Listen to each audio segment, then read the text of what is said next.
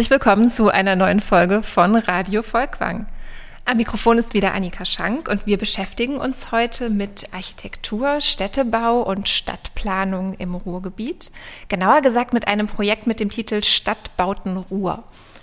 In dem Projekt geht es um Architektur im Ruhrgebiet von den 1950er Jahren bis heute. Und das Projektteam, das ich heute zu Gast habe, hat sich vier Jahre lang mit der Erforschung und Vermittlung ausgewählter Bauten in Ruhrgebietsstädten wie Bottrop, Gelsenkirchen, Duisburg, Dortmund oder Essen beschäftigt. In dieser Zeit hat das Team drei Bücher zu seinen Forschungsergebnissen herausgegeben, eine Ausstellung im Museum Volkwang kuratiert und seit neuestem ist das, was im Projekt erarbeitet wurde, auch online auf einer eigenen Website zugänglich.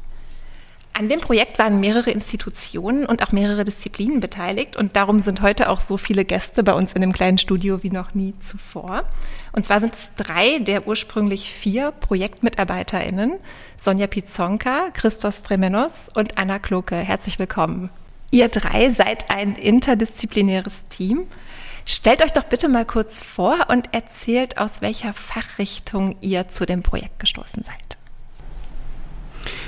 Ich bin Christos Dramenos, ich bin Architekt, studierter Architekt und arbeite für das Baukunstarchiv NRW zurzeit und auch für die TU Dortmund. Also ich war im Projekt sozusagen, äh, kam von beiden Institutionen ins Projekt. Ja, ich bin Anna Kloke, ich bin auch wissenschaftliche Mitarbeiterin der Uni Dortmund am Lehrstuhl Geschichte und Theorie der Architektur und bin von Haus aus Planerin und Kunstwissenschaftlerin. Ach, beides, ja, schön. Ja, und ich bin Sonja Pizonka, wissenschaftliche Mitarbeiterin am Museum Volkwang und ich habe dann so ein bisschen die musealen und die kunsthistorischen Aspekte eingebracht und ich wurde dabei dann auch ähm, unterstützt von einer weiteren TU-Mitarbeiterin, die in den ersten drei Jahren des Projekts dabei war, Christine Ruppio, die auch für Kunstgeschichte und Kunstdidaktik an der TU Dortmund arbeitet oder gearbeitet hat. Ihr habt gerade schon gesagt, dass Sie alle drei von verschiedenen Institutionen kommen, dem Baukunstarchiv NRW, dem Museum Volkwang und der TU Dortmund. Wie haben sich jeweils eure drei Institutionen in das Projekt eingebracht? Was konntet ihr beitragen? Ja, also dazu muss man erstmal wissen, dass wir in einem ähm, Forschungsprojekt sind, das vom BMBF, also dem Bundesministerium für Bildung und Forschung, gefördert wird. Die haben eine, ein Konzept ausgeschrieben, bei dem äh, Universitäten zusammen mit ähm, Archiven und Museen ähm, diese, diesen Archivbestand, diesen materiellen Bestand erschließen sollen. Und dieser Austausch der Institutionen ist also in diesem Projekt schon angelegt. Und damit haben sich dann die TU Dortmund, das Baukunstarchiv NRW und das Museum Volkwang zusammengefunden, um diese verschiedenen Kompetenzen zusammenzuführen. Ja, also bei den ähm, drei Institutionen, da ist es so, dass Professor Dr. Wolfgang Sonne, der ist der Verbundkoordinator von der TU Dortmund, der äh, leitet den Lehrstuhl Geschichte und Theorie der Architektur. Ähm, weiterhin ähm, ist Professor Dr. Barbara Welzel vom Lehrstuhl für Kunstgeschichte mit an Bord und ähm, für das Museum Volkwang ist es Dr. Hans-Jürgen Lechtreck. Zu den äh, Kompetenzen der Institutionen. Da könnte man noch sagen, dass wir uns einen Untertitel gegeben haben. Also wir heißen als Projekt Stadtbauten Ruhr forschen, lehren, teilhaben. Und äh, dieser Dreiklang, der soll dann auch ähm, abbilden, was eigentlich diese verschiedenen Institutionen beitragen. Dass also das Forschen aus diesen drei unterschiedlichen Perspektiven, das Lehren, diese Lehre haben wir auch gemeinsam gemacht in universitären Seminaren ähm, und das Teilhaben, dass wir immer wieder auch versucht haben, beziehungsweise ich würde sagen, es ist auch gelungen, Kontakt zur Öffentlichkeit herzustellen, dass wir eine Ausstellung gemacht haben, dass wir drei Publikationen veröffentlicht haben und dass wir jetzt auch noch ins Digitale gegangen sind. Diese Aspekte waren uns dann immer sehr wichtig. Wir wollen den Diskurs über die Stadt und über die Entwicklung des Ruhrgebiets nicht nur in der Wissenschaft führen, sondern damit an die Öffentlichkeit gehen und den auch mit der Öffentlichkeit führen. Und eine ganz besondere Rolle im Projekt hat das Baukunstarchiv NRW in Dortmund gespielt. Das war sowohl ein Ort, den ihr aufgesucht habt für eure Forschungen, den ihr auch mit Studierenden gemeinsam aufgesucht habt. Es war der Ort, der euch die Materialien geliefert hat für eure Arbeit. Soweit ich weiß, habt ihr nur Bauwerke beforscht, zu denen sich tatsächlich etwas in den Beständen des Baukunstarchivs auch finden lässt. Und das Baukunstarchiv NRW ist auch selbst ein sehr interessanter Bau mit einer sehr spannenden Geschichte. Ja, also das Baukunstarchiv ist eine sehr junge Institution. Im Prinzip äh, äh, feiert das Baukunstarchiv Fünfjähriges am 4. November. Da sind alle auch eingeladen, herzlich, äh, in diesem Jahr.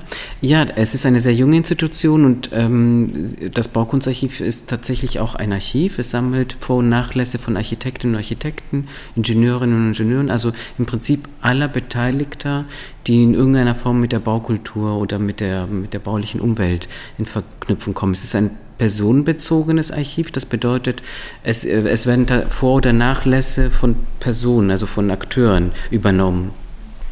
Und zurzeit sind das fast 125 Vor- und Nachlässe, die ja. tatsächlich im äh, personenbezogene Nachlässe, die man im Archiv finden kann. Und äh, das war tatsächlich, also das war der Schatz, die Schatzkammer, in die wir hineingeguckt haben. Das war natürlich immer sehr eine große Überraschung. Ähm, unsere Forschung ist ja eine objektbasierte Forschung. Das bedeutet, äh, die Sammlung ist die Grundlage. Natürlich haben wir auch darüber hinaus äh, Betrachtungen vorgenommen, aber das war tatsächlich die Basis. Wie hat man sich das vorzustellen? Was für Objekte finden sich im Nachlass einer Architektin oder eines Architekten? Das ist sehr spannend und sagt auch sehr viel häufig über den Architekten oder die Architektin oder die Bauingenieurin aus. Ähm, wir haben noch sehr viel analog erstelltes Planungsmaterial.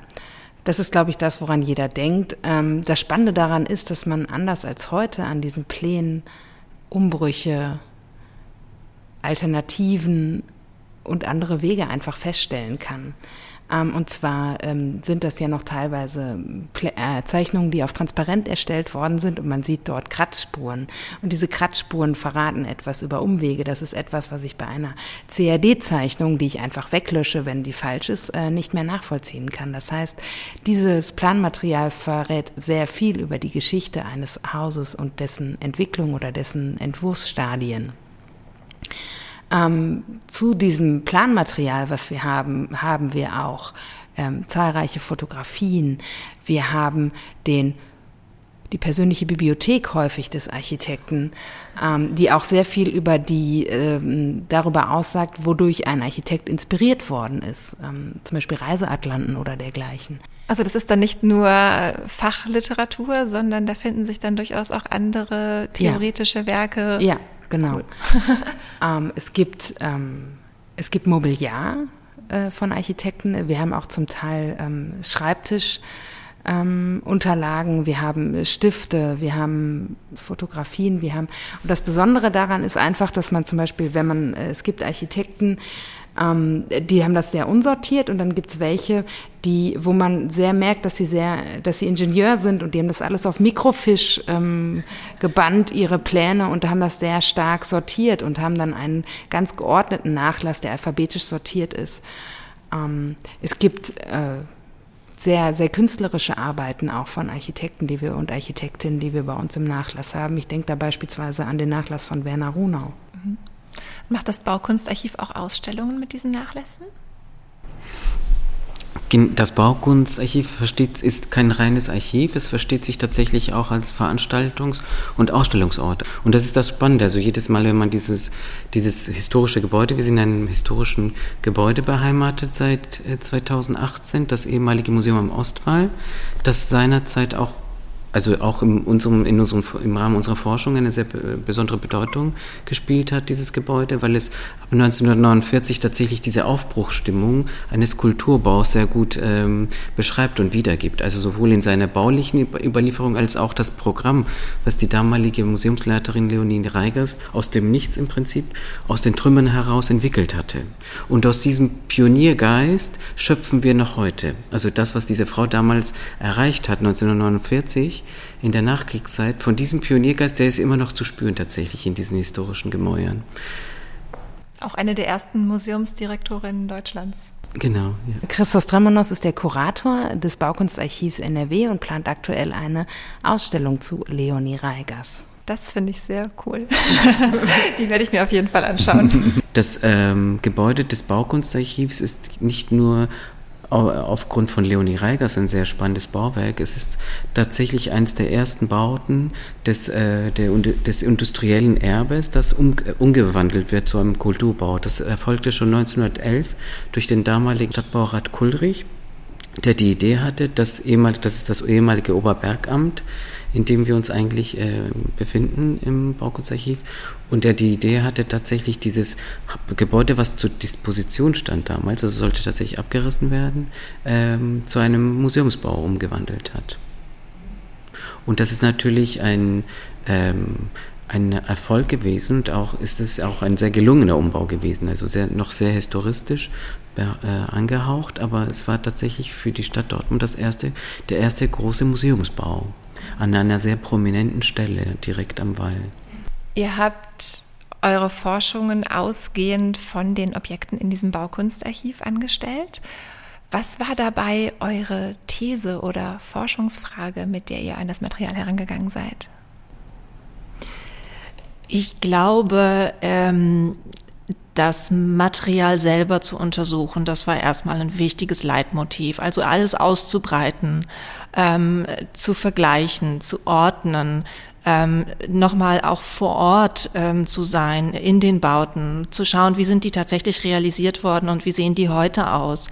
Ähm, und äh, diesen Sprung zu machen, eigentlich von der Planung, von dem Archivmaterial, das nicht mit der Planung aufhört, sondern das zum Beispiel auch zeitgenössische Fotografien aus der Entstehungszeit ähm, aufweist.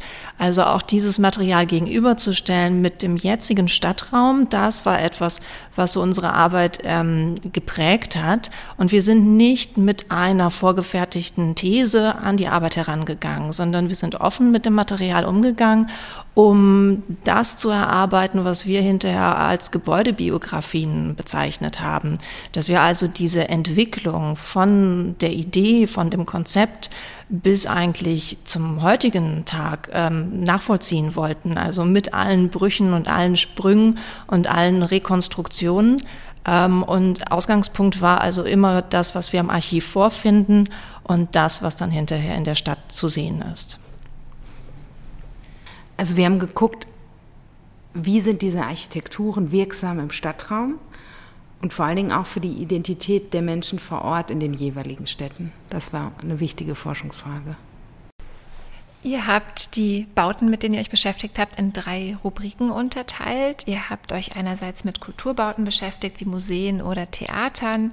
Dann habt ihr euch sakralen Bauten wie Kirchen oder Synagogen gewidmet und schließlich Bildungsbauten wie Universitäten oder Bibliotheken. Standen diese drei Kategorien, also religiöse Bauten, Bildungsbauten, Kulturbauten, von Anfang an fest oder hat sich das aus dem Material heraus ergeben? Ähm, die standen von Anfang an fest und es waren ähm, anfangs sogar fünf Kategorien. Wir konnten also drei äh, Kategorien mit Publikationen ähm, genauer erarbeiten. Das ist also Bildung, Kultur und Religion. Ähm, und wir hatten noch den Bereich Politik und den Bereich Infrastruktur. Wir haben also auf der, auf der Webseite, in der digitalen Ausstellung, haben wir der, den Aspekt der Politik noch aufgegriffen.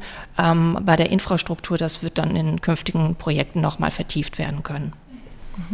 Mich würde auch noch interessieren, kommt ihr hier aus der Gegend oder seid ihr zugezogen im Ruhrgebiet? Ich bin in Essen aufgewachsen und daher auch mit viel Lokalpatriotismus dabei. Ja, dem kann ich mich nur anschließen. Und ich äh, lebe hauptsächlich in Berlin und arbeite aber hier im Ruhrgebiet und habe auch eine Art Lokalpatriotismus entwickelt in den letzten Jahren, auch über das Projekt. Ja, Sehr das wäre meine nächste Frage gewesen, ob sich euer Blick auf die Ruhrgebietsstädte verändert hat in den vier Jahren der Auseinandersetzung. Also ich bin sehr froh, dass wir im Ruhrgebiet leben und hier auch lehren und forschen. Ähm, weil es hier klare Aufgaben gibt und es gibt hier was zu tun und ähm, es, äh, es entwickelt sich etwas. Das finde ich sehr spannend.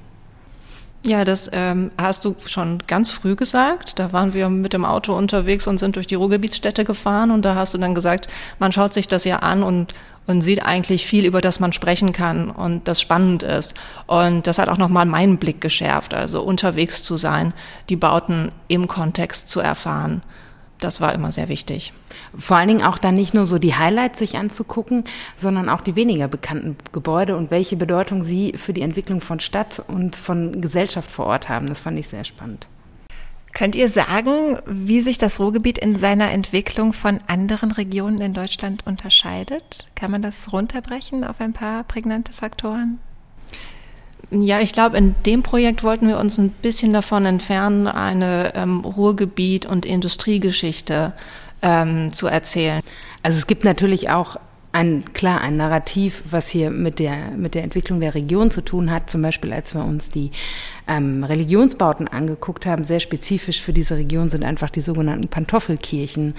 Das heißt, was ist das? Eine Pantoffelkirche. Ähm, der damalige Bischof äh, hat gesagt, dass jeder Bergmann in Pantoffeln seine nächste Kirche erreichen sollte. Und daher gibt es hier so viele. Und ist das passiert tatsächlich? Ja, wirklich. Und das ist ja auch ein Problem, das das Bistum Essen jetzt hat. Ne? Dass es halt einfach ähm, sehr viele wunderbare Kirchengebäude hat, die sie aber nicht mehr alle halten können aus finanziellen Gründen. Und diese Pantoffelkirchen, die wir haben, haben eine ganz wichtige Funktion für die jeweiligen Stadtteile. Also äh, die sind nicht, ähm, die sind nicht zu viel oder so. Äh, die nehmen ganz wichtige soziale Funktionen für die Stadtteile dar. Und das ist ganz wichtig, dass wenn diese Kirchen geschlossen werden sollten, dass diese Funktion weitergeführt wird. Aber gleichzeitig zeigt zeigen unsere Forschungen eigentlich, also die Art, wie wir uns dem Ganzen äh, genähert haben, dass tatsächlich die Entwicklungen nicht so ganz anders sind als im restlichen, in der, im restlichen Deutschland. Also diese, diese Ruhrgebietserzählung, man unterscheidet sich extrem. Das, das betrifft vielleicht gewisse ähm, Bereiche, äh, aber eigentlich sehen wir eine Entwicklung, die sich nicht unterscheidet äh, zu den anderen Regionen Deutschlands. Also in Berlin baut man die Philharmonie durch Scharun und die hat man in Essen das Alto-Theater. Also es ist schon so, dass man sich in der Liga sieht auch. Also auch äh, europäisch äh, eingebettet, aber auch international. Also auf der Liga spielt man. Also es ist diese, der Wiederaufbau, die Aufbruchsstimmung, die man auch in, ganzen, in den ganzen anderen deutschen Großstädten äh, spürt und äh, tatsächlich realisiert, baulich realisiert. Ja, was du gerade gesagt hast, Christos, ist tatsächlich auch das, was mir am meisten im Gedächtnis geblieben ist aus der Lektüre eurer drei Bücher zu dem Projekt dass nämlich die Ruhrgebietsstädte oft dargestellt werden eben als Orte der Industrie oder jetzt als Orte des Strukturwandels, dass man schnell an Zechen denkt oder an Stahlwerke, an Zechensiedlungen, dass es aber eben auch ganz entschiedene Bestrebungen gab, die Ruhrgebietsstädte durch Kulturbauten, durch Bildungsbauten aufzuwerten, zu Großstädten zu machen, auch gezielt daran zu arbeiten, wie diese Städte eben wahrgenommen werden. Und zwar sowohl im 19. Jahrhundert als auch später nochmal in dem Zeitraum, mit dem ihr euch befasst habt, eben von den 1950er Jahren an in der Nachkriegszeit. Das, das sieht man ganz besonders bei dem Beispiel der Theaterbauten. Es findet ein Stechen zwischen den Städten statt und jeder möchte die äh, Krone des Reviers sein. Und es wird ganz stark überlegt, wie kann diese Stadt sich nach dem Zweiten Weltkrieg und darstellen? Wie kann sie wirken? Ähm, wie wollen wir als Stadt uns repräsentieren in so einem Gebäude? Und das sind ähm, Dinge, die sich die Städte ähm, Gelsenkirchen beim Musiktheater im Revier, Essen beim Alto Theater oder auch in Duisburg die Mercator-Halle ganz eindeutig stellen. Und tatsächlich gibt es ja eine unglaubliche Dichte an Kulturbauten im Ruhrgebiet. Ja, also das äh, beobachten die Städte sehr genau untereinander ähm, und, ähm, und reagieren auch darauf. Und da gibt es manchmal zeitliche Verschiebungen, die das dann wieder so ein bisschen verunklären. Also wir haben 1959 das Musiktheater im Revier, das in Gelsenkirchen eröffnet wird. Und 1960 findet der Wettbewerb für das Alto-Theater statt. Das heißt also, die Städte sind da schon sehr aufmerksam und, und beobachten das. Und ähm, man nimmt das jetzt nicht mehr so wahr, weil der Bau des Alto-Theaters dann bis äh, gedauert hat, bis er dann in den 1980ern realisiert worden ist.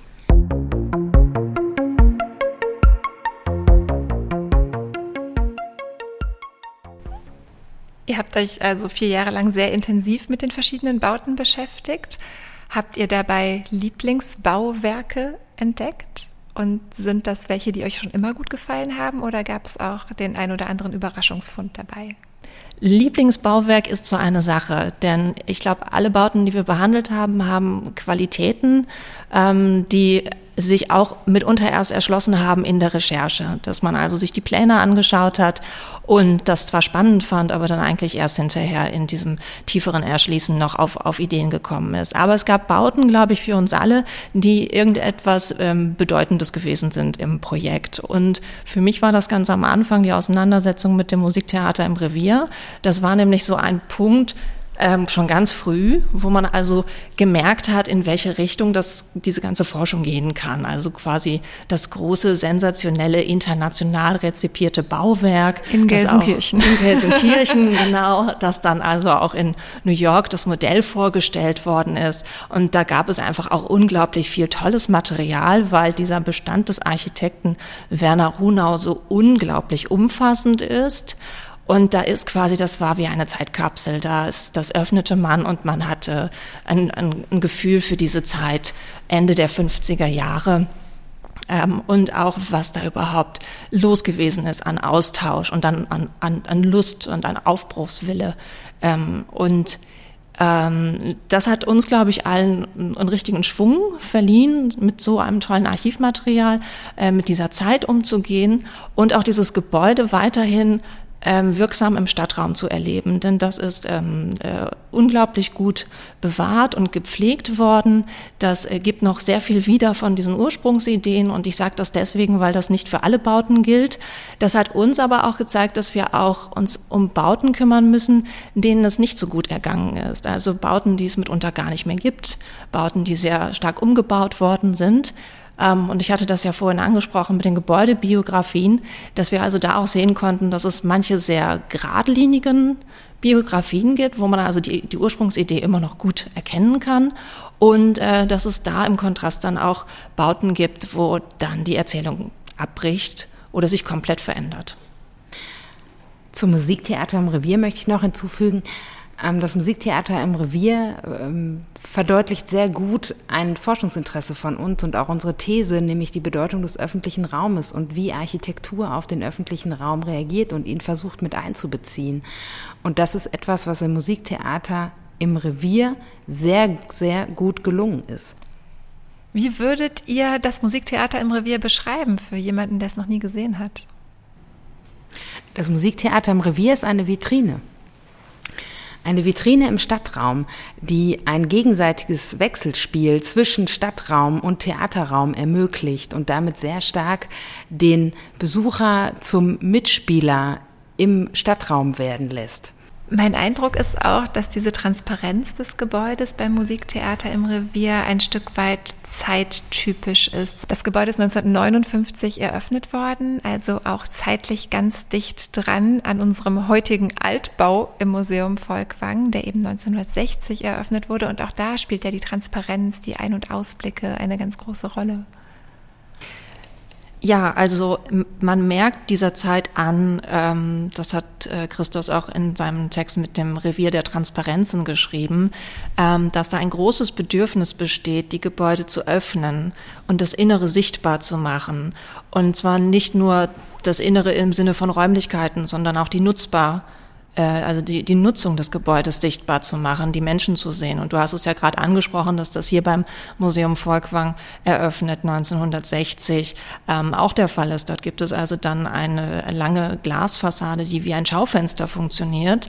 Und wenn man dort daran vorbeigeht, dann sieht man nicht nur die Kunstwerke, sondern man sieht auch die Begegnungen mit den Kunstwerken, indem man auch die Gäste sieht, die Besucher sieht, die sich das anschauen. Das heißt also, man bringt das Innere der Gebäude nach außen, aber es ist das Innere von speziellen Gebäuden, von Gebäuden, die ähm, einladen wollen, sich ähm, mit der Kunst und mit der Kultur auseinanderzusetzen und die aber auch Treffpunkte sein wollen. Und das ist dann diese, dieses Konzept der Transparenz, ähm, unterstützt diesen Ansatz.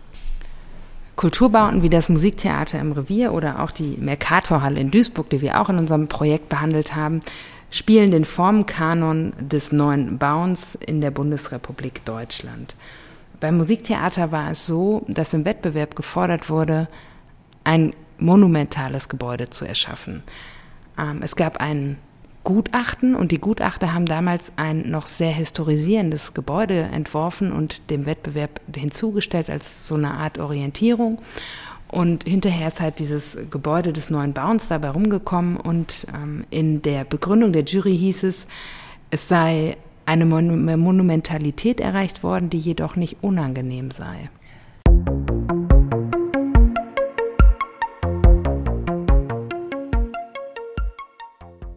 Eure Forschung hat sich eigentlich auf die letzten 70 Jahre konzentriert, insbesondere auf die Architektur der Nachkriegsmoderne. Bei den Sakralbauten habt ihr trotzdem auch ein älteres Bauwerk herangezogen, nämlich die alte Synagoge in Essen, bei der sich zudem auch ein Wandel in der Nutzung vollzogen hat, vom Religionsbau zum Bildungs- und Kulturbau. Genau, diese, diese, Umwand, um, diese Umwidmung hat natürlich äh, historische Gründe. Also die alte Synagoge in Essen ist tatsächlich eines der spannendsten Bauwerke in der Bundesrepublik. Also ich wage mich jetzt das so zu festzuhalten an dieser Stelle. Er wurde gleich, äh, tatsächlich gleich zur Realisierung als eines der prachtvollsten Bauwerke Deutschlands gepriesen. 1913 realisiert.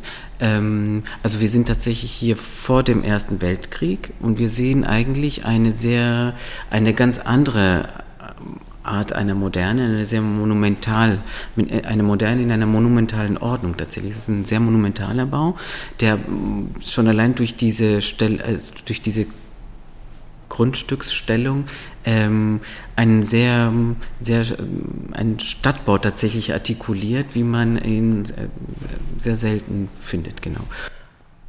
Was ich da besonders interessant fand, ist der Unterschied dieser Lage zur Stadt, zur Entstehungszeit der Synagoge und heute. Hm. Ich fahre da häufig dran vorbei. Es ist eine fürchterliche, vierspurige Straße dieser wunderschöne monumentale Bau steht eben an dieser riesigen Straßenkreuzung und ich habe tatsächlich erst aus deinem Beitrag in dem Buch erfahren, dass das eben nicht immer so war, dass er so abgeschlossen für sich da stand, sondern dass eben dieser Bau der Synagoge einen ganz engen Bezug hatte zur Essener Innenstadt und zum Marktplatz. Hm. Genau, im Prinzip war äh, also, also im Prinzip war dieser dieser äh, die alte Synagoge ver, verwoben mit dem, mit dem Marktplatz tatsächlich. Also man hatte eine direkte Verbindung ein, über eine Gasse. Und das war natürlich, es ist natürlich ein ganz anderes Erlebnis, wenn man vom Markt über eine enge Gasse dann plötzlich die, öffnet sich dieser große monumentale Bau. Es ist natürlich ein ganz andere, äh, ein anderes Lesen von Stadt als das, was heute passiert.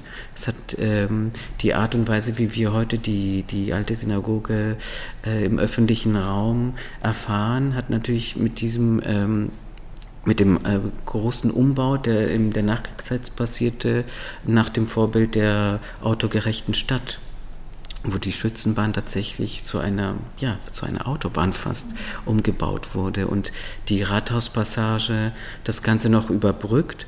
Ähm, das sind schon so Orte, die nicht wirklich, ähm, ja, sie sind sehr unwirtlich, wirken sie tatsächlich. Und die Synagoge ist so eins der letzten Relikte dieser Zeit der Vorkriegszeit vor Ort. Sie steht tatsächlich wie so eine monumentale Insel für sich. Ja, Insel beschreibt es ganz gut, ja. Zusätzlich ist dieses Gebäude eben für die Stadt Essen natürlich äh, ein Erinnerungsort. Also wir, die, eins der prächtigsten Bauten, die in der no, no, mit dem Novemberprogramm tatsächlich in Brand äh, äh, gesetzt wurden. Und nicht nur, nicht nur die alte Synagoge, sondern auch das Haus der jüdischen Jugend. Das gehörte ja auch, also man muss eigentlich, wenn man die, die Geschichte der, der, der, der des äh, Essener Judentums sich anguckt, da haben die eigentlich zwei super spannende Bauten der Stadt geschenkt. Also einmal die alte Synagoge und gleichzeitig äh, holt man sich Erich Mendelssohn aus Berlin und er baut äh, das Haus der jüdischen Jugend. Äh, auch ein total spannendes Bauwerk. Äh, das ist tatsächlich, das Haus der jüdischen Jugend stand an dem, auf dem Grundstück der heutigen Synagoge, der neuen Synagoge. Also so gesehen verbindet tatsächlich auch das Haus diese zwei, diese zwei Häuser. Ja, wir haben dieses Bauwerk äh, in unsere Forschungen mit einbezogen, weil wir natürlich auch äh, zum einen sagen, dass sozusagen diese Entwicklungen der Moderne zurückgreifen bis fast in die Zeit vor dem Ersten Weltkrieg. Also das war der eine Aspekt. Äh, der andere Aspekt ist, ähm, tatsächlich dieser Umbau, der stattgefunden hatte nach dem Zweiten Weltkrieg, nach der Zerstörung, äh, also nach, dem, nach der Brandstiftung und dann auch noch nach den Zerstörungen des Zweiten Weltkriegs wurde das Gebäude, komischerweise war die Substanz tatsächlich erhalten worden, trotz diesen ganzen, der ganzen Zerstörung im, äh, Essens ist dieser Bau äh, erhalten geblieben und äh, keiner keiner kam auf die Idee, aus diesem, aus diesem Bauwerk einen Erinnerungsort zu ähm, gestalten oder in irgendeiner Form. Es hat noch Jahrzehnte gedauert, dass man den Ort wiederentdeckt. Das ist total absurd. Äh, das Monument steht noch in der Stadt, sich als Synagoge sichtbar im Stadtraum und man hat ähm, stattdessen die Sammlung Industrieform tatsächlich dort beherbergt. Also diese lokale Kontur wird zurückgebaut auf einen White Cube, wo dann tatsächlich eine Sammlung äh, implantiert wird, die überhaupt nichts mit dem Ort zu tun hat. Man könnte jetzt sagen, ja, eigentlich in jedem anderen Kontext wäre es vielleicht ein spannendes äh, Projekt, aber in dem Fall ist es total ähm, genau despektierlich. Ich meine, wenn man es jetzt bewertet, das ist ja das, was wir ja auch im Rahmen des Forschungs bewerten wir ja so eine Maßnahme, dann kann man schon sagen, dass es ein despektierlicher Umgang war. Also aus unserer Perspektive, also aus meiner Perspektive zumindest. Kann ich es jetzt im Nachgang, also ich kann es nicht nachvollziehen, wieso man gerade ein Gebäude, das ähm, in Brand gesetzt wurde, das den Zweiten Weltkrieg trotzdem überlebt in seiner Substanz, ähm, dann äh, auf die Idee kommt, das so zurückzubauen, also im Inneren bis zur Unkenntlichkeit zurückzubauen, also zu verändern. Heute ist im Bau der alten Synagoge das Haus jüdischer Kultur untergebracht. Aber das, das Haus äh, hat sich ja heute tatsächlich dem verschrieben. Also es sieht sich ja als Kultureinrichtung und es betont viel eher sozusagen das jüdische Leben. Also es möchte nicht ein Erinnerungsort sein, ähm, was irgendwie eine Art Mahnmal äh, darstellt. Es möchte kein Mahnmal darstellen in Wirklichkeit, sondern es möchte vielmehr ein lebendiger Ort jüdischen Lebens sein, mitten in der Stadt. Und auch das äh, Transportieren an die Öffentlichkeit bringen. Deswegen ist es heutzutage ein sehr spannender Ort.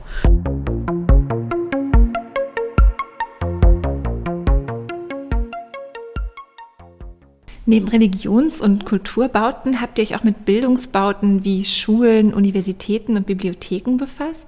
Und ich glaube, Anna, da hast du ein Lieblingsgebäude, nämlich das Bürgerhaus Oststadt, das zwischen 1973 und 1976 entstanden ist. Ja, das Spannende daran ist, dass die Stadt Essen ähm, bereits als sie die Oststadt baut, und die baut sie aufgrund einer aktuellen Wohnungsnot in der Stadt, sich überlegt, wir können nicht nur Wohnungen schaffen, sondern wir brauchen auch Gebäude, die das soziale Miteinander fördern. Und dann gehen sie nicht hin und loben direkt einen Architektenwettbewerb aus, sondern sie machen was ganz Neues und zwar beauftragen sie eine Sozialstudie. Und es gibt ein sehr schönes Vorwort in dieser Sozialstudie, die wir ähm, bei uns im Bestand haben. Und da wird schreiben die Autoren dieser Studie, dass zum ersten Mal eine deutsche Stadt äh, bei so einem städtebaulichen Vorhaben auch den sozialen Sachverstand gebührend wirken lässt. Das steht im Vorwort zu dieser Sozialstudie. Und es gibt dann einen Wettbewerb und den gewinnt Friedrich Mebes für sich. Und ähm, die, der Hauptaspekt in dieser Sozialstudie ist, es wird ermittelt, was brauchen die Leute hier, welche Funktionen brauchen sie für ein Bürgerhaus, was dort entstehen soll, das das soziale Miteinander fördert. Das Gutachten fordert eine Gestaltung nach dem Prinzip der Offenheit und das ist etwas, was Friedrich Mebes, selbst ein Schüler von Hans Scharun, hier vorbildlich umsetzt. Äh, Friedrich Mebes gestaltet dieses Gebäude mit einer niedrigen Schwellenangst. Er versucht, das Innere des Gebäudes nach außen zu führen und umgekehrt. Er schafft eine Art Marktplatz im Inneren. Er macht, er nimmt Wege, vorhandene Wege in der Oststadt auf, Spazierwege, führt sie durchs Gebäude. Er führt das Pflaster auf der Straße in das Haus hinein. Er führt den außenliegenden Schiefer von der Fassade in das Haus hinein. Er schafft sehr schöne Innen-Außen-Zugänge. Er öffnet sehr stark die Verkehrsflächen und sagt, das ist keine Verkehrsfläche, sondern das sind Begegnungsräume. Ähm, dieses Konzept, was aus der, auf Grundlage der Sozialstudie entwickelt worden ist, ist absolut am Nutzer orientiert und auch diese Architektur ist sehr stark am Nutzer orientiert. Ähm, Friedrich Mebes war es sehr wichtig, mit seiner Architektur eine Gegenantwort zur Oststadt zu schaffen. Wir haben hier eine Architektur, die vom Nutzer her gedacht ist, die in den öffentlichen Räumen ganz bewusst auf rechte Winkel verzichtet. Dies ist ein ganz starker Kontrast zu der Architektur der Oststadt, wo wir sozialen Wohnungsbau von der neuen Heimat haben, wo die Rechtwinkligkeit und Orthogonalität vorherrscht. Es gibt dort ein Raumprogramm, das sehr weitreichend denkt. Es gibt zum Beispiel einen Kinderwagenstellplatz in diesem Gebäude. Es ist ein, es gibt ein sehr schönes ähm, Raumprogramm für außen. Es gibt eine Tanzfläche auf einem Mühlefeldspiel. Also er hat sehr viel Wert auf die Multifunktionalität der Flächen gelegt. Er hat ein Konzept geschaffen, was vom Baby bis zum ähm, älteren Mitbürger reicht. Ähm, er hat daran gedacht, dass sich dort ganz viele Nationalitäten treffen werden und zusammenkommen werden und hat sich dafür eine Architektur überlegt, die bis heute sehr gut funktioniert. Und mir war es sehr wichtig, über dieses Gebäude zu schreiben und nachzudenken, weil es aktuell in der Essener Stadtgesellschaft zur Diskussion steht, weil es, es wird aktuell denkmalgerecht saniert und die Kosten davon steigen stetig. Und ich bin sehr froh darüber, dass wieder diese ähm, alte Konzeption von Mebis sichtbar gemacht wird und vor allen Dingen auch die Qualitäten dieses Hauses ähm, sichtbar gemacht werden. Und wurde das bis zuletzt, bis vor der Sanierung noch so genutzt wie in den 70er Jahren? Ähm, es, es gab ein paar Umwandlungen. Zum Beispiel hat das Gebäude nun keine hm, Stadtarztstelle mehr wie noch in den Plänen vorgesehen. Das Gebäude hat eine Kita, die damals nicht in den Plänen drin war, aber es ist bis zur Sanierung immer noch ein sehr gut funktionierendes soziales Zentrum gewesen. Es wurden einige Räume umgewandelt, aber es hat immer noch sehr gut funktioniert. Worauf jetzt, glaube ich, ein besonderer oder worauf jetzt ein besonderer Fokus gelegt wird, ist auch, dass die Außenräume, die Mebis mitgestaltet hat, dass die auch wieder in seinem Sinne ertüchtigt werden.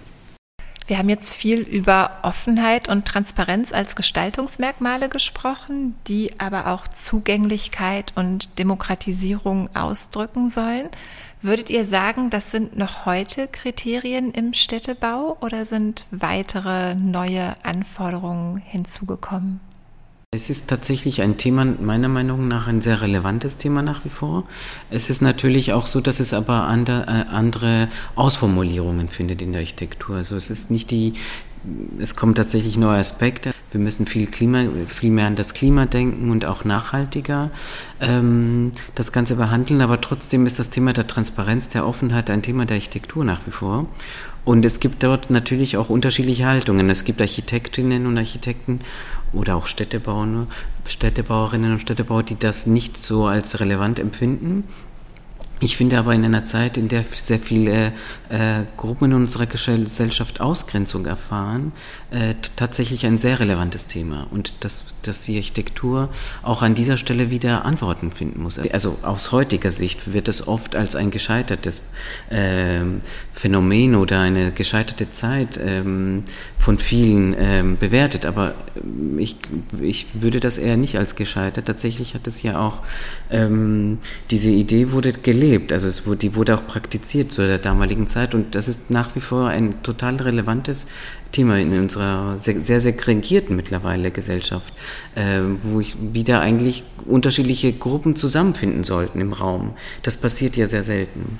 Und dann kann dieses Thema der Transparenz und der Offenheit, wie es ausgestaltet wird, ist nochmal eine andere Sache. Also es muss nicht unbedingt ein gläserner Bau sein, aber ähm, das Thema der Transparenz ist total relevant.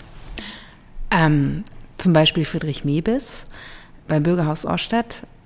Er hat auch Rückzugsorte geschaffen, also Räume, die sich gerade auch abschotten, wo wirklich das, der individuelle Mensch seinen Rückzugort findet. Das ist auch sehr wichtig.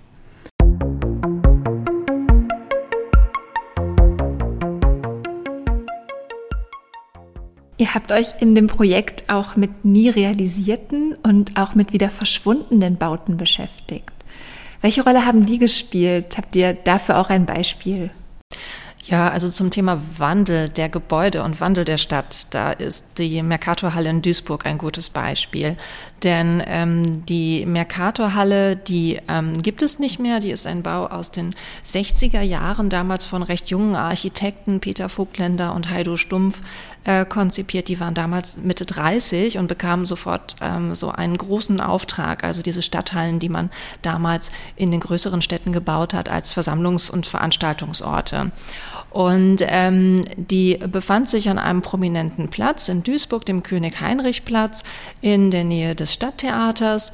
Und ähm, hat lange, lange Jahre gut funktioniert, ist aber auf die Dauer zu klein geworden für die Nutzungen und für die Ansprüche. Also die Veranstaltungen, die man viele Jahrzehnte lang machen konnte, die haben hinterher andere Dimensionen angenommen und dann war die Halle nicht mehr ähm, dafür geeignet.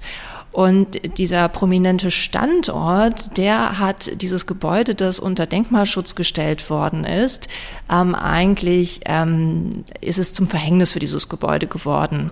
Ähm, dieser Denkmalschutz wurde wieder aufgehoben ähm, das Gebäude abgerissen und an dem Standort befindet sich jetzt ein Einkaufszentrum und in diesem Einkaufszentrum befindet sich weiterhin eine Mercatorhalle, das heißt also eine Konzerthalle. Ähm, wenn man also jetzt vor diesem Einkaufszentrum steht, dann hat man dort verschiedene Labels, die man in diesem Einkaufszentrum finden kann und darunter auch den Namen der Mercatorhalle. Das heißt also, das, was von dem Gebäude geblieben ist, ist jetzt eigentlich sichtbar nur noch der Namenszug, denn die eigentliche Nutzung, die weiterhin erhalten ist, die befindet sich jetzt innerhalb eines ganz anderen genutzten Baukomplexes. Man hat die eigene Adresse verloren, die markante eigene Adresse, den Bau.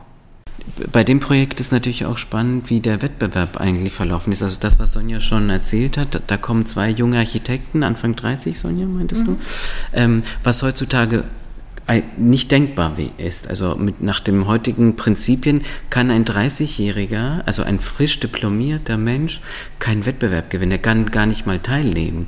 Und die, die damalige Zeit, das zeichnet sich ja aus. Da können junge Leute an solchen Wettbewerben an, im Zentrum von Duisburg tatsächlich eine Halle bauen, also die Mercator-Halle realisieren und bauen. Natürlich kommt jetzt hier bei dem Wettbewerb noch ein zweiter Aspekt. Also man nimmt dann noch sozusagen den alten Hasen äh, Graupner, der sich auch schon bewährt hatte, auch unter anderem auch in der Nazi-Zeit gebaut hatte. Ähm, es kommen sozusagen zwei Generationen zusammen, weil man zwei erste Preise äh, vergibt und ähm, sagt, okay, ihr müsst euch jetzt zusammentun und äh, daraus einen Wettbewerb in irgendeiner Form äh, kreieren. Also auch zwei Ideen, die zusammen verwoben werden. Hat in dem Fall geklappt, aber es kommen sozusagen auch zwei Generationen zusammen. Also tatsächlich die Jungen, die im, im Wiederaufbau jetzt sich einbringen können als ganz junge Architekten und jemand, der eigentlich schon arriviert ist und in unterschiedlichen Regimen schon äh, Erfolg hatte.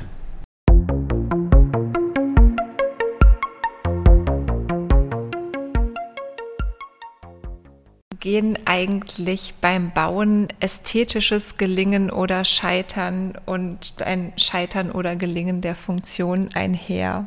Oder gibt es auch Gebäude, die man heute so nicht mehr bauen würde, die aber sehr gut angenommen werden? Oder schöne Gebäude, die aber niemand nutzt? Das ganze Repertoire, so wie du es aufgezählt hast, das existiert tatsächlich. Ja, ich glaube, das war etwas, was uns immer auch ähm, beschäftigt hat. Denn wenn man sich die Pläne anschaut und diese Ideen nachvollzieht, dann sind die mit also die sind meistens sehr überzeugend. Das macht Spaß, sich diese Pläne anzuschauen und das nachzuvollziehen und sich auch in dieses, in dieses Gebäude einzufinden. Und ähm, das macht dann auch sehr wach für Architektur. Also, und wenn man dann vor dem Gebäude ist, wir hatten das auch häufiger mit den Studierenden, die hatten bestimmte Erwartungen daran, wie bestimmte Bautypen zu realisieren sind. Und dann haben wir ihnen also ähm, völlig andere Planungen gezeigt. Und da mussten die auch erstmal ähm, sich zurechtfinden. Und wenn wir dann allerdings die Bauten besucht haben, dann hat man auch gemerkt, dass ähm, diese, diese Arbeit mit den Plänen und dieses Beschäftigen mit den Ideen ähm, dann äh, für, für alle Leute ein extremer Gewinn ist, um, um nachzuvollziehen, wie das Gebäude funktioniert und auch zu sehen, wie es genutzt wird, was nicht immer unbedingt so ist, wie es, ursprünglich mal geplant ist. Denn die Gesellschaft ändert sich, die Städte ändern sich, ähm, die Nutzung ändert sich. Ähm, aber es ist interessant, diese Schichten zu erkennen von der Ursprungsplanung und diese Qualitäten zu erkennen und nachzuvollziehen, warum etwas geändert worden ist. Ich denke da zum Beispiel Anna an St. Suidbert. Ähm, wenn man da die Ursprungsplanung sieht von diesem ähm, radikalen Kirchengebäude und der Umgestaltung, die hinterher dann die Gemeinde vorgenommen hat, dann kann man beide Wege verstehen. Man kann den architektonischen Ursprungsgedanken verstehen, man kann aber auch verstehen, warum die Gemeinde das Bedürfnis hatte, das kannst du vielleicht gleich nochmal erklären, Anna, ähm, dieses Gebäude umzugestalten. Ja, dieses Gebäude ist bewusst nüchtern und sachlich gehalten in der Innenausstattung. Und in den 80er Jahren hat die Gemeinde quasi eine kirchliche Lesbarkeit verstärkt. Sie hat ein Holzparkett legen lassen. Sie hat einen Beichtstuhl aus Edelholz äh, dort vorgesehen. Sie hat eine starke Wandbemalung vorgesehen. Sie hat der Kirche ein repräsentatives Portal gebaut, was so überhaupt nicht von den Architekten und dem Ingenieur äh, Poloni vorgesehen war. Weil es gewünscht war, dass die Kirche mehr nach Kirche aussieht? Ja. Und dass sie, dass sie edler wird, dass sie wohnlicher wird, dass sie zugänglicher wird. Ähm, aber auch ein ganz spannendes Beispiel ist ähm, das ökumenische Gemeindezentrum Scharnhorst. Man fährt nach Scharnhorst, ähm, das ist in Dortmund ein Stadtteil, der neu geschaffen worden ist, mit sehr vielen Sozialbauwohnungen. Und man findet diese Kirche nicht. Und es bedarf eines Schildes, auf dem steht, dass da jetzt gleich eine Kirche ist vor, und vor einem steht. Man erkennt es nicht. Und man trifft sich mit dem Pfarrer und der sagt, ja, hier will niemand heiraten. Und man versteht auch im ersten Moment, warum da niemand heiraten möchte. Aber wenn man dann in das Archiv geht und und wirklich mal in dieses Konzept einsteigt, dass es genau darum ging. Also es ging genau darum, um eine Verbindung der Kirche zum Stadtteil. Diese Kirche will sich nicht abheben, die will keinen keinen Turm haben, die will sich nicht hervorheben, die will die gleiche Einfachheit haben, ganz bewusst wie die Häuser der Umgebung. Wenn man das liest, dann denkt man, da sollte man heiraten. Oh. Das finde ich einen sehr interessanten Punkt. Sonja, du hast auch schon gesagt, die Bedürfnisse der Stadtgesellschaft ändern sich. Anna, du hast vorhin von der identitätsstiftenden Funktion von Bauwerken gesprochen. Wessen Identität wird denn da überhaupt wie abgebildet oder berücksichtigt in der Stadtplanung? Das Ruhrgebiet ist ja schon sehr lange ein sehr heterogener Ort oder ein Ort mit einer sehr heterogenen Bevölkerung. Wie bildet sich das ab? Ich glaube, das kann man nicht so pauschal beantworten, sondern wir haben ja eine sehr große Zeitspanne betrachtet und das ist halt immer wieder anders. Also es ist das, was Identität ist, darauf haben Städte immer eine andere Idealantwort gefunden zu den jeweiligen Zeiten. Ich hatte mich gefragt, wenn wir über Sakralbauten sprechen, ich weiß nicht, habt ihr Moscheen auch mit in euren Untersuchungen gehabt? Nein, weil wir es nicht im Bestand haben. Das hat uns immer wieder beschränkt und auch gleichzeitig fokussiert. Also es war so beides und es ist halt einfach nicht der Bestand, den wir da haben. Vielleicht kommt das noch. Hätten wir, wäre eine schöne Erweiterung für das Baukunstarchiv NRW. Also das, das war eine Beschränkung, die uns teilweise dann ähm, ja frustriert hat, weil man eigentlich immer nur in so einer bestimmten Zeitebene, einer bestimmten Gesellschaftsebene ist. Deswegen fanden wir das ja eigentlich gut, dann zu sehen, wie die Bauten heute genutzt werden, wie sich das verändert hat. Aber äh, da haben wir dann ein Schlaglicht auf eine bestimmte Zeit und dieses Schlaglicht wird von dem Archiv vorgegeben.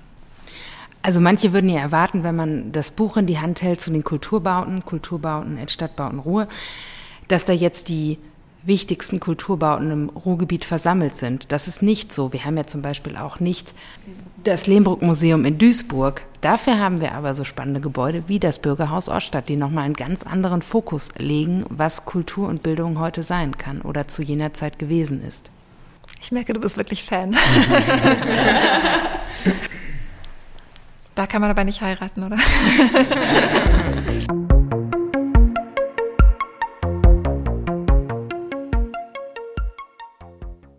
Jetzt haben wir sehr viel über eure Forschung gesprochen. Ich möchte aber unbedingt auch noch über eure vielfältigen Vermittlungsansätze sprechen, die ihr in dem Projekt hattet. Wir haben schon gesagt, es gab eine Ausstellung, ihr habt Lehre gemacht, ihr habt Bücher herausgebracht, es gibt eine Website, also ihr habt wirklich viele Kanäle, viele Wege gesucht, eben um diese Forschungsergebnisse auch einer breiten Öffentlichkeit zugänglich zu machen. In der Lehre haben wir tatsächlich versucht, das Gleiche zu simulieren, was in der Forschung passiert. Also die Studierenden sollten durchaus die, die, die, die Position eines Forschers einnehmen, die Rolle eines Forschers, einer Forscherin einnehmen. Und ähm, in, in, in die, ihren Forschungen sollten sie sowohl die Objekte im Archiv äh, untersuchen, also das Gleiche, was wir eigentlich gemacht haben, und gleichzeitig sollten sie sich aber den, dem Objekt im, in der Stadt nähern. Also das bedeutet, wir sind zum Beispiel ins Mir gefahren und dann gab es eine kurze Übung, die nannte sich, äh, man musste innerhalb von 45 Minuten tatsächlich das Ganze erfassen. Also sie haben nur die Kontur bekommen des Gebäudes, die äußere Kontur, ganz abstrakt, und mussten das tatsächlich zu Papier bringen. Also alle hatten das gleiche DIN A3 Blatt mit der Kontur des Hauses und mussten dort äh, gucken, wie sie jetzt in 45 Minuten dieses Haus beschreiben. Die Vorgabe war bei den Architekten keinen Grundriss. Also, weil natürlich sieht sich sofort mit, wenn man den Architekten so eine Aufgabe gibt, sie natürlich den, den, äh, den Grundriss vervollständigen wollen. Also das war die Vorgabe, kein Grundriss, sondern und gleichzeitig hatten wir aber auch Studierende äh, aus der aus dem Seminar Kunst, aus dem Kunstseminar, also und Kunstvermittlung. Und die war natürlich, ähm, hat natürlich ganz andere Zugänge. Und spannend war, dass sie sich auch tatsächlich gegenseitig beeinflusst haben. Und diese Mapping-Übung war auch für uns sehr spannend, was die äh, der Studierenden, weil das natürlich nochmal eine ganz andere Generation ist, die sich mit diesen Bauten auseinandersetzt. Ähm, das hat dieses Mapping schon geschafft, also dass wir da auch sehen, wie diese Generation das Ganze rezipiert und aufgreift. Und die Beobachtungen wurden dann schriftlich notiert oder gezeichnet? Oder wie wurde mit diesem DIN A3-Grundriss genau, umgegangen? Genau, alle Mittel waren äh, erlaubt, außer wie gesagt die Vervollständigung okay. des Grundrisses. Sonst durfte man tatsächlich also vom Gedicht über ähm, etwas hinein, also manche haben zum Beispiel eine, äh, etwas hineinprojiziert, andere haben sich tatsächlich diese, diese Beziehung von innen und außen. Das war total ganz, ganz unterschiedlich. Und, äh, ja. Es gab Leute, die Sinneseindrücke wiedergegeben haben, die sie hatten, als sie das Gebäude durchschritten haben. Hm. Sie sind ganz, ganz wirklich, also das war ja das Ziel, dass man tatsächlich ein, eine subjektive Herangehensweise äh, findet und das ist tatsächlich bei vielen gelungen. Ja. Mhm. ja das war dann auch immer eine ähm, äh, eine gute Grundlage, also das gemeinsam sich anzuschauen, das zu vergleichen, um diese Eindrücke, die ja dann festgehalten worden sind, ähm, zu sammeln. Und ähm, das, was Christos schon angesprochen hatte, war, dass das ähm, auch eine gute Vorbereitung gewesen war, um sich hinter mit dem Archivmaterial auszusetzen. Denn die Ideen, die man in dem Gebäude entwickelt hat, fand man meistens auch in den Konzepten der Architekten und Architektinnen wieder. Ähm, das hat also dann auch gezeigt, ob die Ideen funktioniert haben, ob die wirklich auch beim Nutzer und bei der Nutzerin angekommen sind. Ob die ablesbar sind tatsächlich. Ja. Ich fand spannend, dass ihr bei den Exkursionen auch ins Gespräch gekommen seid mit Personen, die heute in den Gebäuden arbeiten. Was haben die dazu beigetragen? Also das war uns tatsächlich sehr wichtig, dass wir auch ähm, äh, Nutzer des Gebäudes oder Menschen, die mit dem Gebäude verbunden sind, uns etwas erzählen. Und zwar, weil wir auch so eine ähm, so einen multiperspektivischen Ansatz verfolgen wollten. Also wir wollten quasi die Stimmen der Architekten und Architektinnen äh, in den Plänen haben. Wir wollten unsere Wahrnehmung haben. Wir wollten die Wahrnehmung haben, die wie die Gebäude heutzutage vermittelt werden, also solche Stadtmarketing-Sachen. Und wir wollten auch etwas über die die Nutzer und über die Leute, die intensiv mit den Gebäuden verbunden sind, hören. Denn wir wollten natürlich auch abgleichen können, ähm, was ist denn eigentlich von den Ideen und auch von dem Image des Gebäudes, wie schlägt sich das eigentlich nieder, wenn man mit dem Gebäude umgeht? Und so ein bisschen auch hinter die Kulissen zu schauen. Und da waren wir also ganz froh, dass wir bei den Gebäuden immer wieder Leute anfragen konnten, die uns dann offen und ehrlich auch erzählt haben, welche Vor- und Nachteile sie dort sehen. Ähm, und auch das hat uns sehr geholfen, ähm, das einzuschätzen, ähm, wie, wie die Planungen ursprünglich mal funktioniert haben und wie sie heute ähm, also da will ich nicht von funktionieren sprechen. Es ist einfach so, dass sich manche Dinge verändern. Vielleicht ein konkretes Beispiel. Im Musiktheater im Revier gibt es ja ein großes und ein kleines Haus.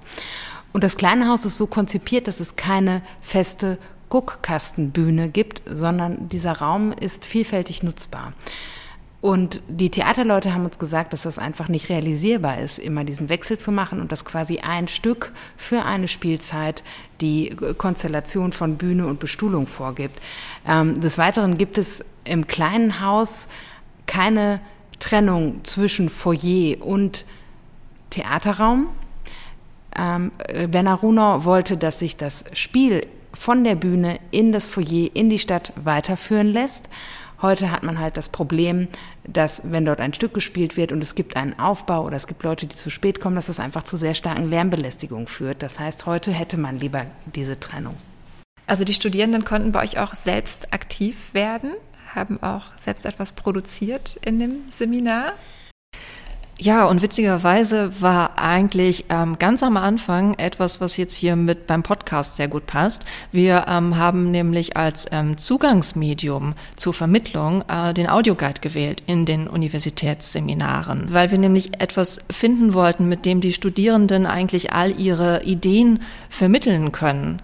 ähm, ohne dass sie dann wieder neue Blätter produzieren. Und ähm, die Studierenden haben dann also das Material gesichtet, haben es dann äh, in diesem Fall mit dem Handy digitalisiert, haben dadurch eine kleine Präsentation zusammengestellt und haben dazu dann einen Audioguide konzipiert. Ähm, und äh, die sind sehr unterschiedlich von der Herangehensweise ausgefallen. Also manche waren sehr sachlich orientiert, manche waren sehr erzählerisch.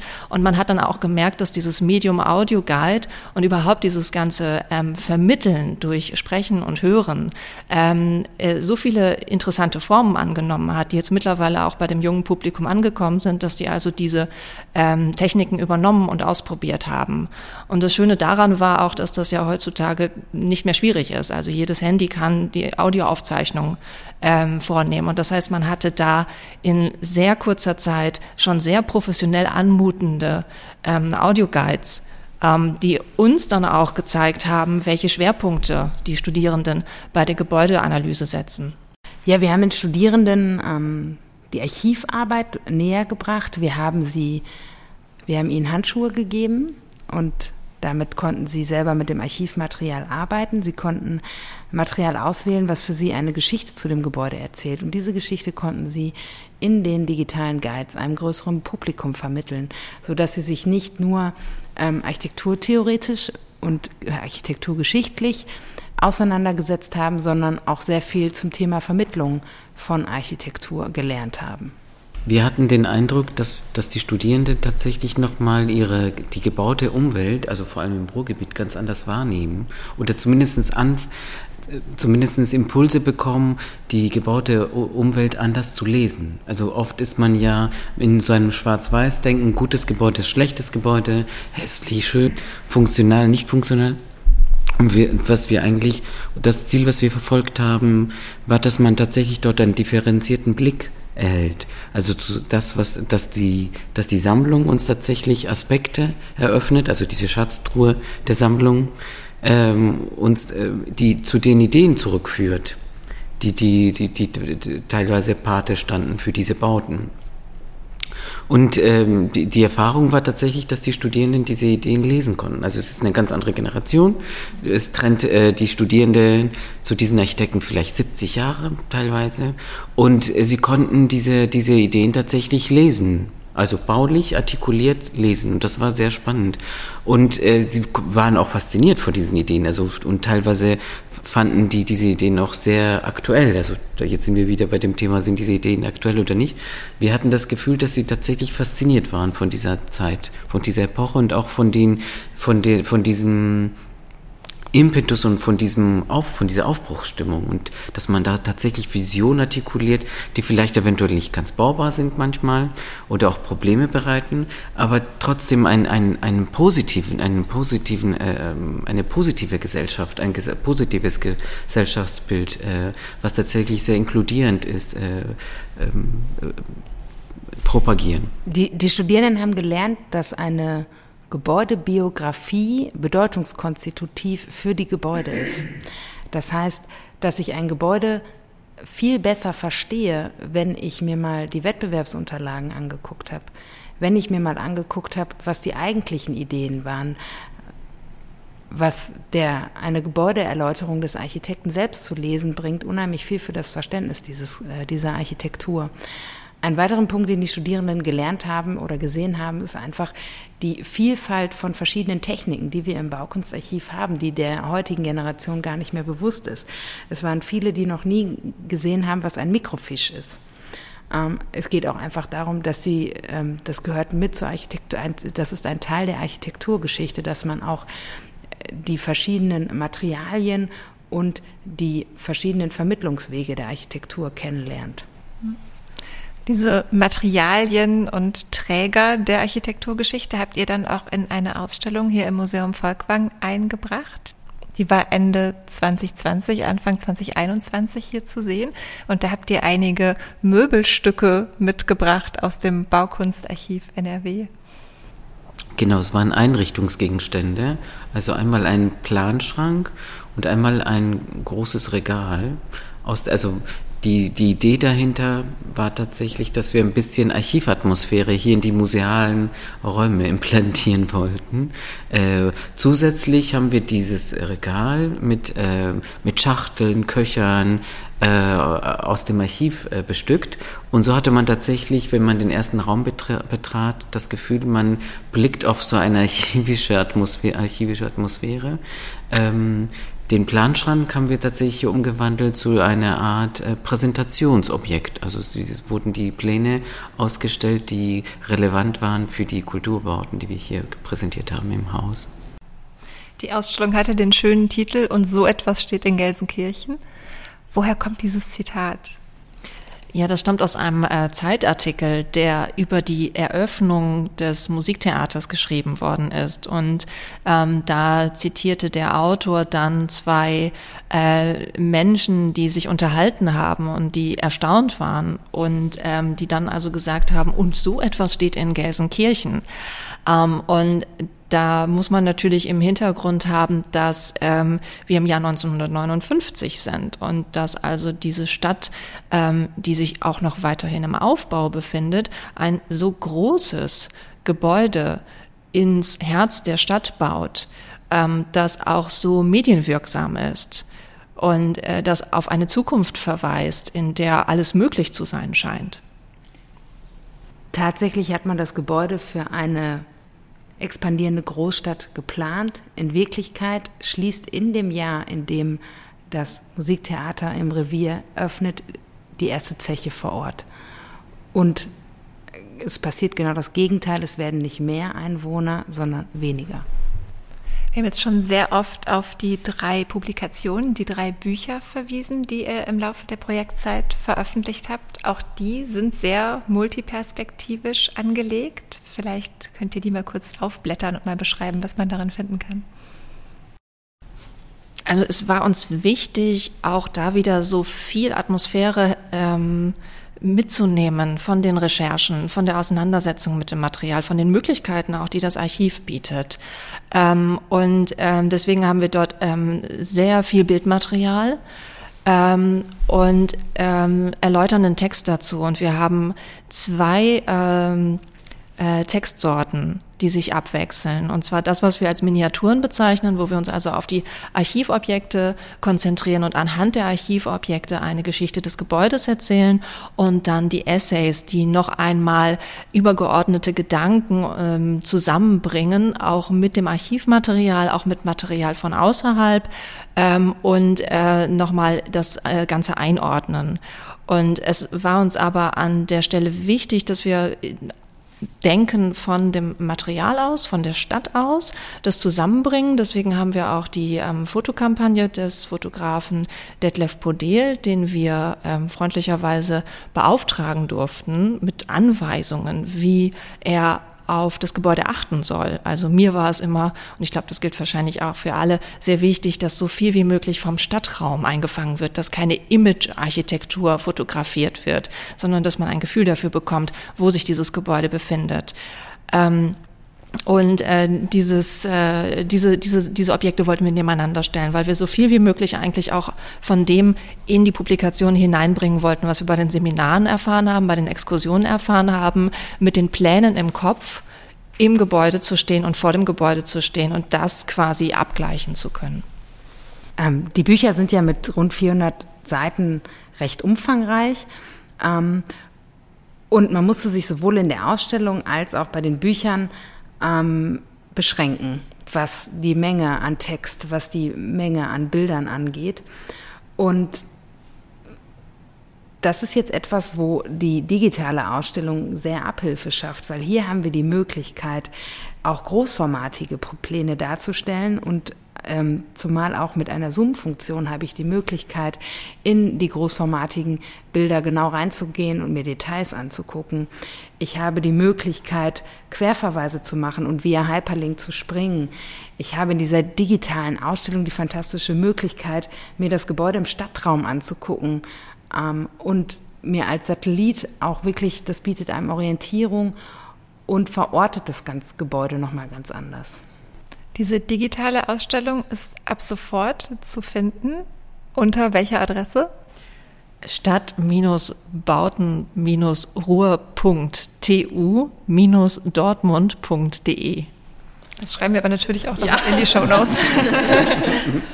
Also die Grundidee, als, als wir die Webseite konzipiert haben, standen wir natürlich vor der Herausforderung, wie bringen wir, wie transportieren wir diese Erfahrung die, im Archiv in den digitalen Raum. Das war natürlich die größte Herausforderung, weil wir haben es ja mit dreidimensionalen Objekten in der Sammlung zu tun, Pläne, Modelle, Fotos, also die, die haben, die, diese Objekte leben davon, dass sie ja haptisch erfahrbar sind und plötzlich müssen wir das im digitalen Raum was ja total glatt und zweidimensional ist, äh, transportieren. Und dann war die erste Idee tatsächlich, dass wir diese Erfahrung, die wir hatten, dass, dass wir Sachen ausbreiten auf einem Archivtisch. Also wir bekommen eine Schachtel von der Archivleiterin, Frau Regina Wittmann in diesem Fall, ähm, bekommen wir sozusagen für eine Sichtung bereitgestellt und wir können es an einem Archivtisch ausbreiten. Also wir holen die Sachen aus den Schachteln, aus den Köchern und diese Erfahrung, dieses auch diese, dieses, diesen, dieses ästhetische Momentum wollten wir tatsächlich äh, transportieren und die, Grund, die erste Idee war, wir haben eine, eine Ebene, eine Fläche, auf der wir diese Objekte ausbreiten. Deswegen, wenn man sich die Objekte auf, äh, die, äh, auf, auf unserer digitalen Ausstellung anschaut, wird man tatsächlich diese, diese, diese Spuren der, der, also diese, der Zerstörung des Materials teilweise, also sind ausgefranst die Pläne oder es hängt mal ein, eine Kordel von einem, äh, von einem Skizzenbuch zum Beispiel ist auch freigestellt worden. Also man hat das Gefühl, diese Objekte, die sie liegen auf so einer digitalen Oberfläche, die tatsächlich diesen Archivtisch darstellen soll. Und tatsächlich ist es jetzt auch ein Archiv zum Mitnehmen. Ich kann mich mit meinem Smartphone vor eins dieser Gebäude stellen und mir dort vor Ort die Pläne anschauen. Genau, also es gibt auch eine mobile Version der Website. Wir wollen einladen in die digitale Ausstellung, wir wollen einladen zum Besuch im Baukunstarchiv und darüber hinaus wollen wir auch einladen zum Besuch und zur Exkursion des Stadtraums. Das sind einfach drei Ebenen, die sich gegenseitig erhellen. Und was auch eine ganz wichtige Zukunftsaufgabe ist hierbei, einfach die Verbindung von digitalen und analogen Räumen. Also von dem Archivraum und dem Stadtraum und dem digitalen Raum. Zum Abschluss, was würdet ihr jemandem empfehlen, der das Ruhrgebiet besser kennenlernen möchte oder der hier lebt und vor seinem Besuch angeben möchte? Welchen Ort muss man besuchen? Am besten äh, liest er die drei Publikationen, weil das sind ganz viele Lieblingsorte dargelegt, die, die Objekte aus dem Archiv. Besucht das Baukunstarchiv. Genau, und anschließend ist er willkommen im Baukunstarchiv NRW tatsächlich. Ich würde mich ins Foyer des Musiktheaters im Revier stellen und in die Stadt blicken. Ja, ich würde auf jeden Fall ähm, dazu raten, das Baukunstarchiv NRW aufzusuchen und äh, Material zu sichten und eigene spannende Gebäude zu finden. Denn wir haben das Gefühl, dass wir da noch lange nicht ähm, fertig sind mit diesem Thema, dass es noch sehr viel zu entdecken gibt. Und äh, das Ganze ist geordnet nach den Nachlässen. Und das heißt, wenn man jetzt ein Gebäude interessant von, von einem Architekten oder einer Architektin, dann lohnt es sich da noch weiter zu stöbern. Es gibt da noch viel zu entdecken. Ich habe schon die Erfahrung gemacht, dass ich nach der Lektüre eurer drei Bücher mit ganz anderen Augen durch die Stadt gegangen bin und die Gebäude noch mal ganz anders wahrgenommen habe. Herzlichen Dank für das schöne Gespräch. Ja, vielen Dank auch. Dankeschön. Vielen Dank.